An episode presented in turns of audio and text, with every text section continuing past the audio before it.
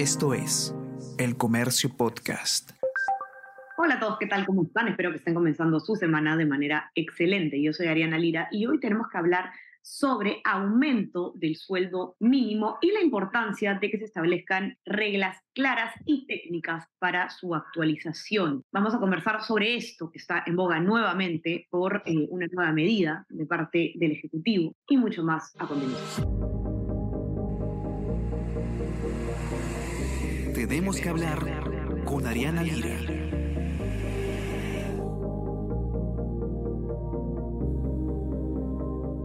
El 13 de julio se va a volver a instalar el Consejo Nacional de Trabajo. Eh, este es un organismo que entre eh, funciones principales está discutir la necesidad de eh, establecer criterios técnicos para en un futuro determinar incrementos en el sueldo mínimo.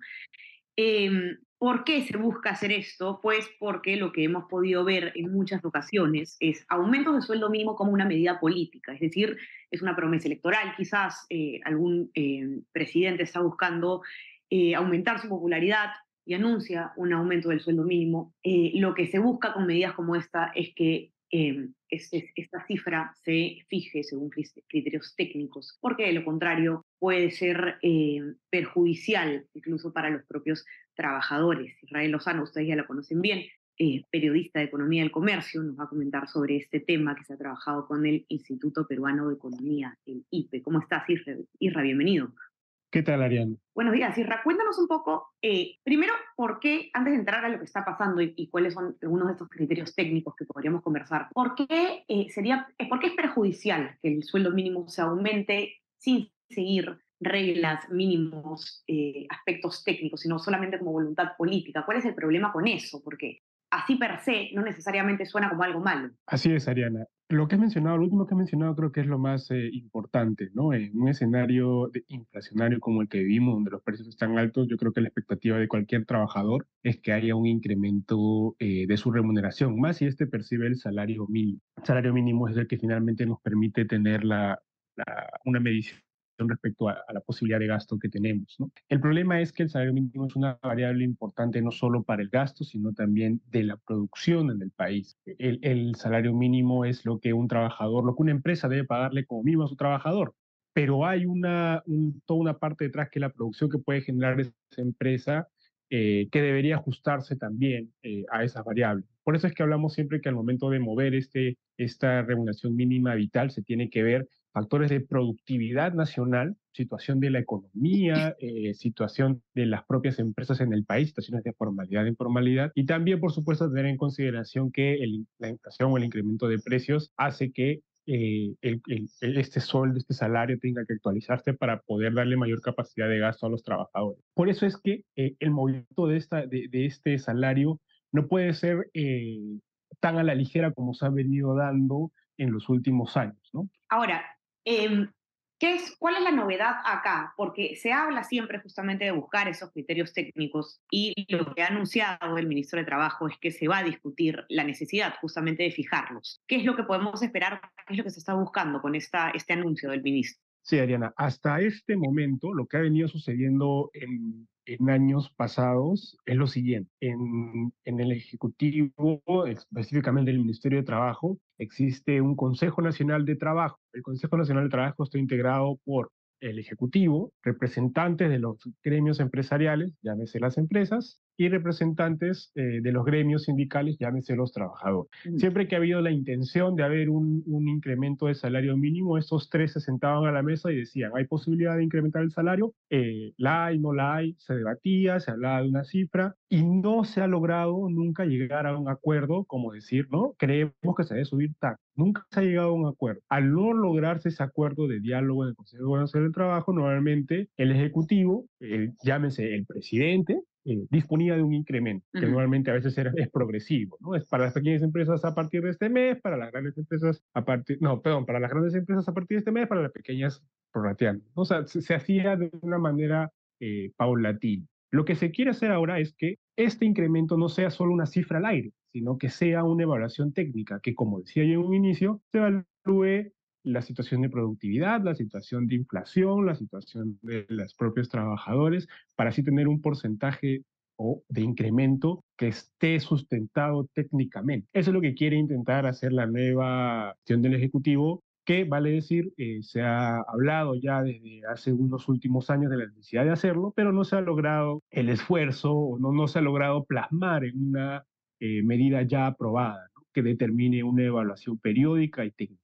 algo que no se ha logrado hasta el momento. Se esperaría que se logre, es un poco lo que ha mencionado el ministro de Trabajo en sus últimas declaraciones una cifra muy interesante en el informe de Israel. En el Perú, históricamente, los incrementos en la remuneración mínima vital han estado más asociados a factores políticos que técnicos. 14 aumentos ocurridos desde el 2012 coincidieron con periodos electorales o de baja aprobación presidencial. A esto nos referíamos con que es una medida que se utiliza en muchos casos con fines políticos. En otros países se ha llegado ya a establecer algunos de estos criterios que se estaría buscando en poner en, el caso peruano.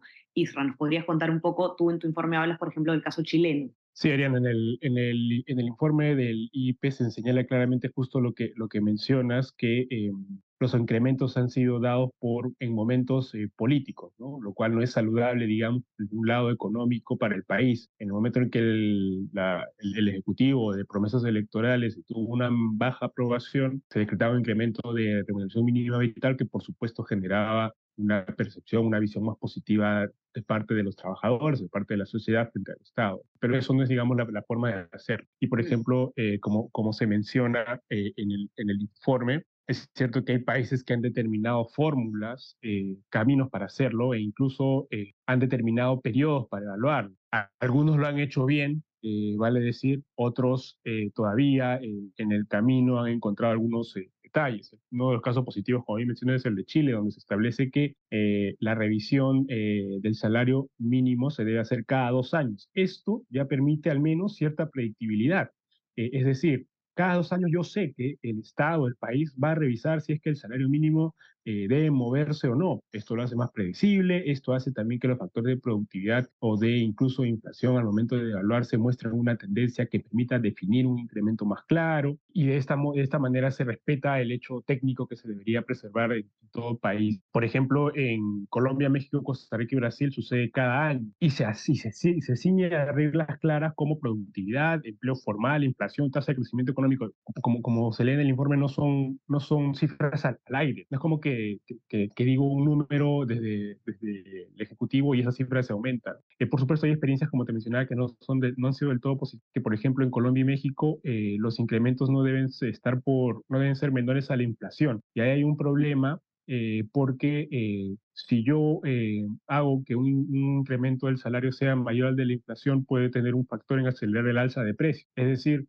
los precios en el mercado entenderían que el incremento va a estar, o sea, se va a dar un incremento, entonces los precios tienden a subir. Eso hace inyecta un factor adicional al movimiento de la inflación. Entonces, por eso es que el IPE en el informe señala claramente que se deben seguir factores técnicos, evaluaciones técnicas, no solo desde el lado de, precios de inflación, sino también desde el lado de productividad y crecimiento económico. Así es. Y por último, eh, acerca de pensar eh, un poco más fuera del tema del aumento del salario mínimo, porque esta medida afecta positivamente eh, a, un, a un sector mínimo del, eh, del mercado laboral y de los trabajadores, porque nos encontramos en una situación donde la informalidad es la regla. Tú lo vas a explicar muchísimo mejor que yo, Isra, para que quede claro ese mensaje, ¿no? ¿Qué es lo que nos falta? Sí, Ariana, es, es, precisamente tal cual lo has dicho, ¿no? En el país, y esto creo que es conocido casi por todos los peruanos, el, el porcentaje de trabajadores informales es mayor que el de los formales. Son casi tres de cada cuatro trabajadores que son informales. Por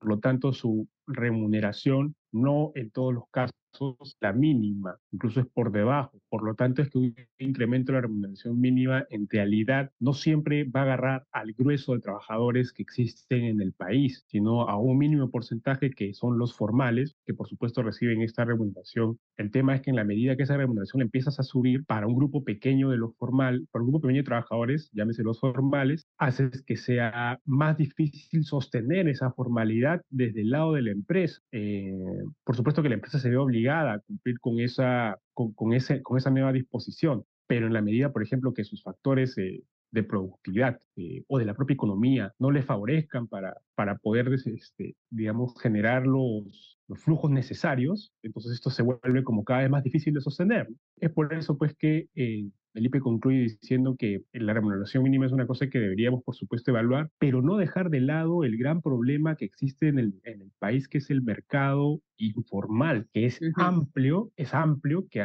que a la fecha sigue creciendo, no se le da una solución eh, tras la pandemia y que es ahí donde deberíamos enfocarnos, por ejemplo, si se quiere, tener un mayor impacto de la remuneración mínima sobre los trabajadores. Si yo incluyo más trabajadores informales al mundo de la formalidad, un incremento de la remuneración mínima sería más efectivo, eh, si se quiere. Pero es, es una gran tarea que el país tiene desde hace muchos años, que tiene diversas aristas y que debería ser quizá prioridad nacional atender. Correcto, Isra. Muchísimas gracias. Los invito a todos los que nos estén escuchando que puedan leer el informe completo en nuestra web elcomercio.pe. No se olviden también de suscribirse a nuestras plataformas. Estamos en Spotify en Apple Podcast. Y suscríbanse también a nuestro WhatsApp, El Comercio Te Informa, para recibir lo mejor de nuestro contenido a lo largo del día. Isra, te mando un abrazo. Que tengas un excelente inicio de semana. Igualmente, Ariel. Buen inicio de semana para todos. Y estamos conversando entonces nuevamente el día miércoles. Chao, chao. Tenemos que hablar con Ariana Lira.